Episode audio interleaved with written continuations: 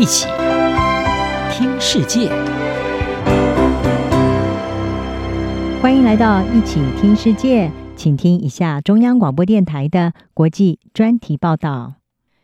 今天的国际专题要为您报道的是，麦卡锡奋战十五轮登上美国众议院议长，而新的挑战才要开始。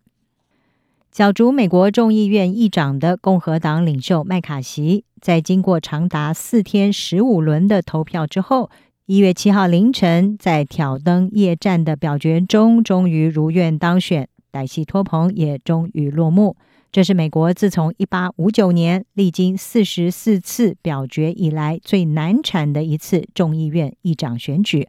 而这场一百六十四年以来的最大僵局能够画下句点，也让麦卡锡还有许多人是终于松了一口气。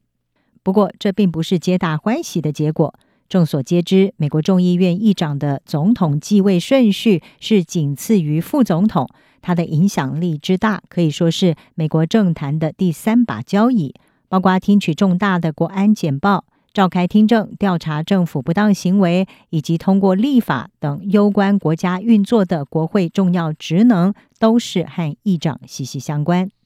但是麦卡锡为了登上议长大位，在这十五轮的投票过程当中，向阻挠他过关的大约二十名共和党的党内同志做出了许多让步，而这一群被称为是。塔利班二十人的强硬极右派的议员，有许多是众议院自由党团的成员，而这是一个由众议院部分最坚定的右翼共和党人组成的团体。他们各有反对麦卡锡的原因，像是认为他是推动右翼政策的绊脚石，或者是纯粹不欣赏麦卡锡的作风。尽管人数不多，但是呢，因为共和党目前在众议院占两百二十二席，只比民主党多出十席，因此呢，这一批强硬派的右派议员在共和党的席次优势不足情况之下，对麦卡锡具有很大的牵制能力。至于麦卡锡，则为了成为议长，不得不让步来交换支持，包括他同意只要一名众议员就能够提出罢黜议长动议，还有让更多自由党团的成员加入能够主宰法案命运的程序委员会，以及确保议员至少有七十二个小时检阅法案。另外，还有松绑院会修正案提出的限制，并且恢复议员砍掉联邦官员薪水的权利等等。相较于前民主党籍议长佩洛西在两任任期所获得的支持，麦卡锡他挖东墙补西墙的做法，被认为将会让他的议长之路随时可能会有被卡脖子的风险。包括自由党团主席裴利在内的右翼强硬派就已经扬言，如果麦卡锡不听话，随时会发起罢黜议长的动议。美国参议院民主党领袖舒默他就警告。麦卡锡为了登上议长宝座所做出的让步，将如同阴影般笼罩着他的整个任期。《纽约时报》也分析，麦卡锡的不断让步，已经让自己沦为遭到极右派绑架的人质，不但削弱了出任议长之后的权力，也让众议院失能。《纽约时报》并且警告，众议院未来两年可能会陷入永无止境的纷乱当中，因为共和党微弱的多数优势。藐视政府正常运作的这些顽固右翼，还有在追求权力过程当中多次向右翼低头的麦卡锡，都已经形成了一个造成纷乱的有害组合。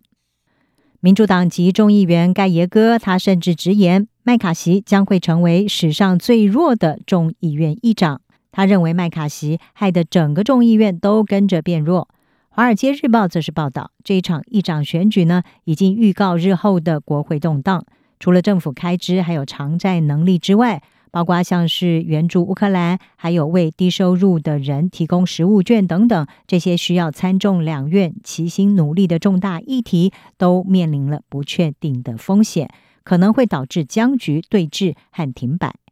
事实上，拥有十六年众议员资历的麦卡锡，他的务实风格、人际手腕还有募款能力，对于推动议长的工作是有所帮助的。麦卡锡属于对中国的强硬派，他曾经在二零二零年的五月筹组中国工作小组来对抗中国的威胁。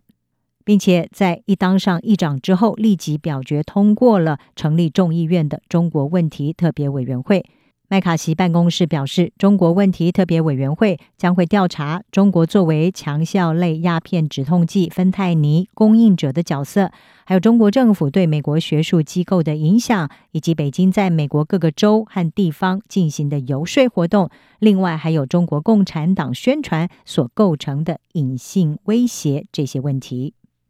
外界预期，众议院在麦卡锡的带领之下，可能会把更多重心放在对抗中国威权、维护台海安全等等议题上。而美国总统拜登也已经在第一时间向麦卡锡祝贺，表示准备好要和共和党合作。拜登说：“现在众议院的领导层已经确定，是时候开始这项进程了。”正如麦卡锡在成功跨越议长门槛之后所说的：“重要的不是你怎么开始。”而是你怎么结束？